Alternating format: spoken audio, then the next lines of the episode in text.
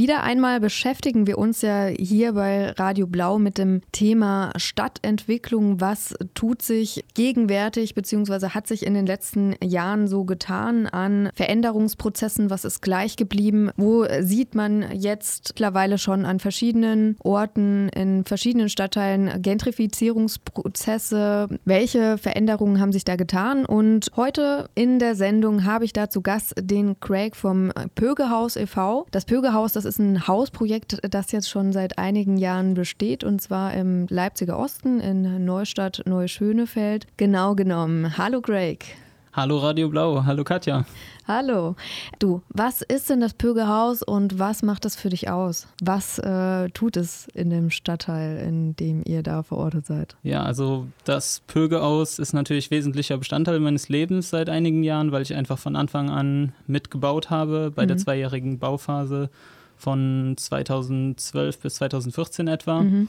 und seitdem dort in der Siebener WG glücklich lebe mit meinen Mitbewohnerinnen und Mitbewohnern und es einfach ein schöner Ort ist mit vielen Veranstaltungen äh, in einem Stadtteil ist, wie du schon angekündigt hast, der großen Wandel durchlebt hat mhm. in den letzten Jahren, das Eisenbahnstraßenviertel. Genau, also ich bin da sehr glücklich und möchte noch lange ja. bleiben und mitwirken. Ja, was macht ihr da alles konkret so in dem Haus und was gab für euch so die Initialzündung, da halt genau so ein Projekt zu machen? Also so Wohnhaus ähm, ist das ja gleichzeitig wie auch ähm, also ein Veranstaltungsraum, Kunstraum und sowas. Ähm, was passiert da alles und was gab so den Anlass, das zu machen? Ja, also den äh, exakten Anlass, da war ich gar nicht dabei. Das ist eine kleine Gruppe, die sich einfach aus der Heimat schon kennt, aus dem Leipziger Umland. Mhm. Aber ich habe halt mit ähm, Gernot, mit einem von denen äh, in der WG lange gewohnt und habe mich dann angeschlossen, weil ich das Projekt, die Idee gut fand. Es ist eben, wie du gesagt hast, so eine Hybrid-Sache, also sowohl Veranstaltungen als auch Ateliers Künstlern und Künstlerinnen anbieten, als auch eben verschiedene Wohnkonzepte, äh, Situationen. Wir haben eine WG und mehrere Familien im Haus mhm. äh, und auch noch ein Café. Genau. Und ähm, das, die Eisenbahnstraße hat sich äh, einfach aus mehreren Gründen angeboten, weil es dort eben noch nicht so viele derartige Projekte dort gab und einfach die äh, Substanz, sage ich mal, Möglichkeiten bot. Da gab es noch viele Freiräume, als wir da angefangen haben in der Hedwigstraße. Hm. Da war einfach noch äh, wirklich jedes zweite Haus war eine Ruine und hm. jetzt ist es fast fertig saniert. Ah, okay. Das heißt, in der kurzen Zeit jetzt seit 2012 oder ähm, wann hat der Prozess für euch begonnen, irgendwie so da mal nach Häusern zu suchen? Ja, wenn ich mich richtig erinnere, war ich bei Hausbesichtigungen auch im Eisenbahnstraßenviertel äh, schon 2011 dabei. Mhm. Und ähm, genau, es wurden ein paar Häuser besichtigt und ähm, das Pögerhaus hat sich einfach super angeboten wegen dieser super schönen Lage gegenüber von der Heiligkreuzkirche mhm. am Neustädter Markt. Ja. Und ähm, einfach auch materiell hatte es ein paar Features, die ganz nett waren. Ein saniertes Dach schon und ein mhm. trockener Keller ist, ja. sind dankbare Voraussetzungen. Ja, das ist jetzt so der Raum, den ihr da habt. Ähm, wie gestaltet ihr da so? Ähm, also gibt es da Absprachen? Wie gestaltet ihr ähm, das, was ihr da so an kulturellen Angeboten und, dem, was ihr da tut, halt macht? Hm. Also das ähm, verändert sich auch stetig, aber wir haben immer verschiedene AGs könnte man sagen, mhm. äh, Gruppen, die sich treffen, um irgendwie das Programm für die nächste Zeit zu vereinbaren. Wir haben eine Ideenkneipe im Café, die mhm. Tom, der im Café, äh, das Café betreibt, mhm. anbietet. Und ähm, wir haben auch einfach noch intern natürlich regelmäßig Treffen, Pläne. Mhm. Äh, und auch den sogenannten Subotnik, wo wir gemeinschaftlich auch nochmal das Haus äh, ja, äh, in Schuss bringen, immer wieder. Mhm. Und also, bei den Programmtreffen, da dürfen auch gerne immer Leute aus dem Viertel, externe, ähm, dürfen alle mitmachen. Also wir ja. sind immer offen für Ideen. Wir sind auch häufig Kooperationspartner, aber viele Ideen entstehen natürlich auch wirklich ja. im Kern im äh, Pögerhaus. Und ähm, passiert das auch? Also gibt es irgendwie so Menschen aus äh, der Umgebung, die dann auch zu euch kommen, um selber was zu gestalten in dem Stadtteil oder in der Ecke? Gelegentlich. Es ist Gelegentlich. nicht super häufig. Mhm. Also ich glaube, das ist ein Standard. Äh, Problem, Leute von extern zu engagieren hm. äh, äh, oder motivieren zu kommen und eigene Ideen auch wirklich mutig einzubringen. Hm. Aber so viel Mut gehört gar nicht dazu. Wir sind wirklich äh, dankbar für Ideen und äh, da gab es auch schon einige Male, wo das eben passiert hm. ist in der Programmgruppe. Wie ist denn denn jetzt für dich? Also du hattest jetzt schon angedeutet, es hat sich irgendwie so in den paar Jahren, in denen ihr da halt vor Ort seid, ähm, schon einiges getan. Ähm, an dem, was äh, ja an Projekten, also man bekommt das ja auch selber mit, wenn man mal im Leipziger Osten unterwegs ist, ähm, was da alles an kleinen Projekten, an kleinen Kunsträumen und so, mhm. so gerade bei euch in der Ecke, so Neustadt, Neustöhnefeld aus dem Boden gestampft wird.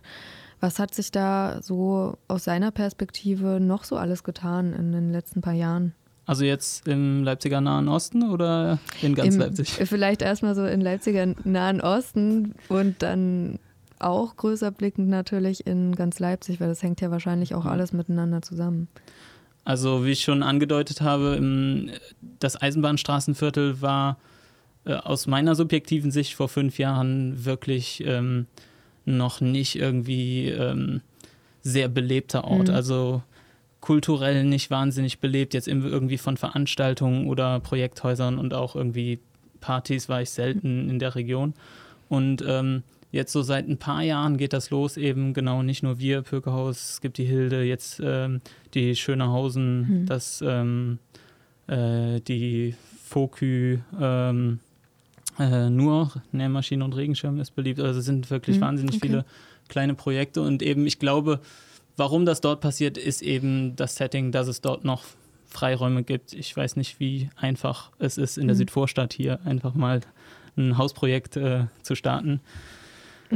könnte ich mir vorstellen, dass da leider eben wegen dem Wohnungsdruck jetzt auch hier mhm. einfach Investoren einem, einer, einer Gruppe, einer Gemeinschaftsgruppe zuvorkommen können. Mhm. Und ja, also der Druck kommt natürlich jetzt auch in die Eisenbahnstraße. Ne? Also wenn auf einmal nicht mehr jedes Haus ähm, händeringend, äh, wie heißt das, angeboten werden will, hm. dann ähm, entsteht dann natürlich auch Druck. Also das ist so eine Entwicklung, die natürlich, wie heißt das, ja, ein bisschen zu, zu Sorge und äh, Stress bei einigen Projekten sicherlich führt. Aber insgesamt erleben wir die Phase, die wir jetzt begleitet haben, natürlich mega positiv, wenn hm. irgendwie äh, da auf einmal super viele Veranstaltungen ist, wenn du jeden Abend in der Eisenbahnstraße was erleben kannst an, in irgendeinem Hausprojekt. Hm. Das ist eine schöne Entwicklung und äh, für das Viertel ist es sicherlich auch gut, wenn äh, die Menschen, die da wohnen, nicht äh, immer in die Innenstadt müssen oder woanders hin, um hm. was Schönes zu erleben. Genau. Hm. Ähm, also von den Bewohnerinnen gibt es da für dich auch, ähm, zeichnet sich da halt auch so ein Wandel ab? Also man hört ja immer wieder irgendwie so, dass äh, dieser Standort ähm, gerade für Studierende beispielsweise halt ähm, immer attraktiver geworden ist, irgendwie so mhm. wegen den günstigeren Mieten. Ähm, wie suchst du da so diese, diese größere Entwicklung auch ähm, so von ja, günstigen mhm. Wohnraum und wie, also was, Gentrifizierung einfach. Äh, genauer, ne? also so welche Gentrifizierungsprozesse da gibt es da. Mhm. Also gerade heute hatte ich halt auch so in der Zeitung nochmal gelesen, dass das Four Rooms mhm. ähm, ungefähr in einem Jahr oder im Februar nächsten Jahres ähm, geschlossen werden soll. Schrecklich, ja. genau. Also ja, was tut sich da für dich aus deiner Perspektive momentan? Ja, also jetzt konkret Four Rooms ist natürlich echt schlimm, dass so eine Leipziger Größe da jetzt irgendwie weggedrängt mhm. wird. Ähm, also Gentrifizierung hat viele blöde Sachen und die äh, passieren auch in der Eisenbahnstraße. Mhm. Ganz klar. Ähm, aber insgesamt, also es ist besser daran teilzunehmen und es zu gestalten, die Gentrifizierung, sodass eben nicht, was weiß ich, die, die, die, die Einwohner, die dort schon lange sind, sich auf einmal unwohl fühlen. Das wäre mhm. schade.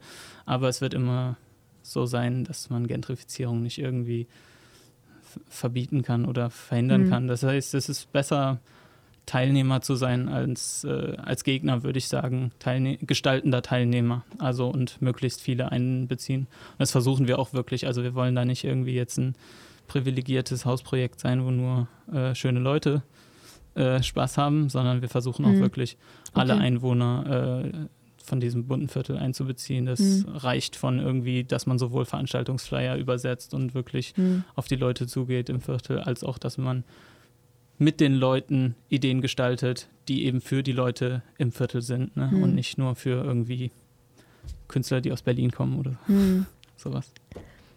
In ganz Leipzig ähm, schaue ich und auch sicherlich noch viele andere in meinem Dunstkreis jetzt ein bisschen Nostalgie auch auf die letzten Jahre zurück, weil mhm. in Leipzig war einfach noch viel mehr, waren viel mehr Freiräume, waren viel mehr Pop-up-Partys, waren viel mehr freistehende Gebäude, wo man mhm. geocachen konnte vor noch einigen Jahren.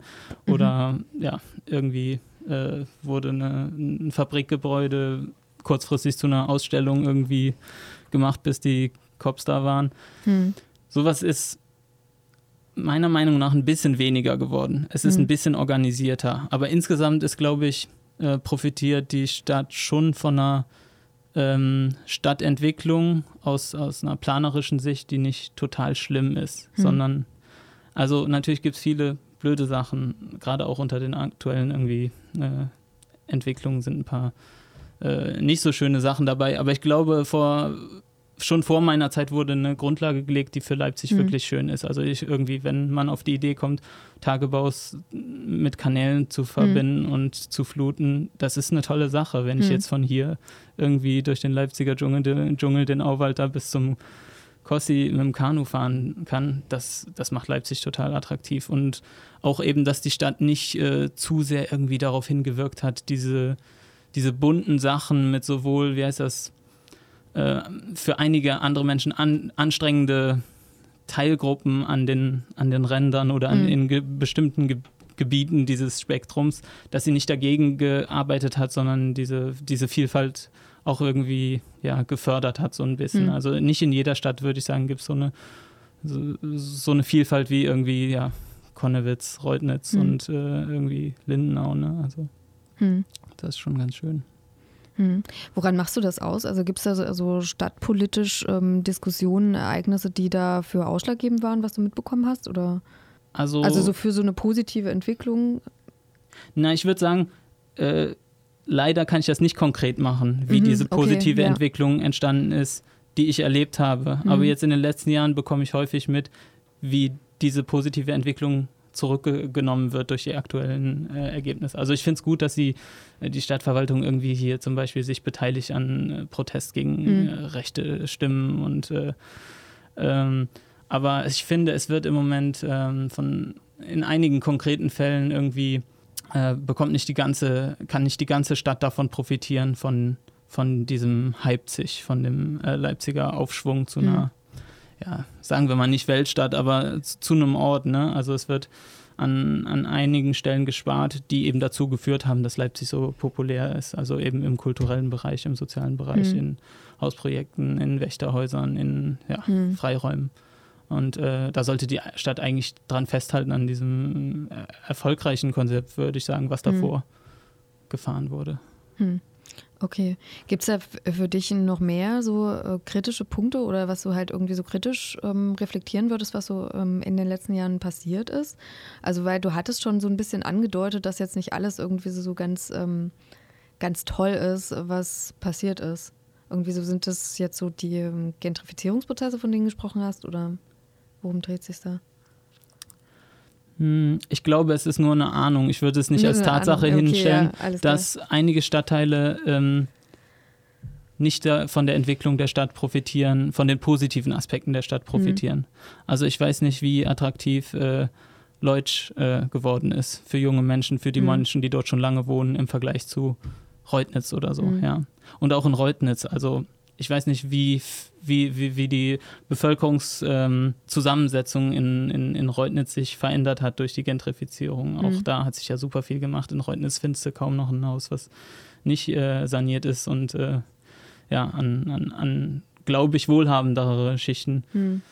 äh, übertragen wurde. Also, dass da ähm, ein bisschen mehr, glaube ich, hätte aus stadtplanerischer Sicht darauf Wert gelegt werden können, dass, äh, dass eben die, die Bevölkerung, die schon da ist, äh, äh, nicht äh, vertrieben wird. Mhm. Und konkrete Sachen wären so, so kleine Sachen. Also das ist vielleicht nur ein Mini-Aspekt, aber dass irgendwie, sobald da äh, ein kleiner, blöder Drogenkonflikt da an der Eisenbahnstraße ausbricht, sofort gesagt wird, der Park muss weg, da muss ein mhm. Schwimmbad hin und möglichst durch äh, blinkende, schöne äh, Bauten irgendwie die die lokalen Strukturen mhm. weggedrückt werden sollen. Ne? Also sicherlich ist an der Eisenbahnstraße nicht alles schön. Manche Leute mhm. haben Angst, da abends entlang zu gehen und das darf auch nicht sein. Hm. Das, das will man auch möglichst verhindern. Aber mit solchen äh, Hau drauf Hammer-Sachen wie irgendwie einfach nur durch ein Schwimmbad da Sachen hm. zu verändern, ist ein bisschen plump, hm. denke ich. Und auch irgendwie, ah, noch ein, ein anderer Aspekt ist, finde ich, dass, ähm, dass es schade ist, dass in den fünf, sechs Jahren, sieben Jahren bin ich schon hier, glaube ich, hm. immer noch keine Lösung für die Bauwagenplätze gefunden würde. Und hm. das sind ja schon, finde ich, ein ein Teil der Kulturgemeinschaft in, in Leipzig und ein Teil auch einfach von Leipzig, den kann man nicht, den sollte die Stadt äh, nicht vergessen oder hm. verhindern. Gibt es denn bei den Prozessen, die sich äh, da so getan haben, so auch konkrete Sachen, die das äh, Pögehaus anbelangt haben? Also so was, ähm, was euch irgendwie in eurem Wirken also gefördert oder, oder ähm, gehemmt hat? Eine ganz konkrete Sache wäre zum Beispiel, dass Anwohner über Lärm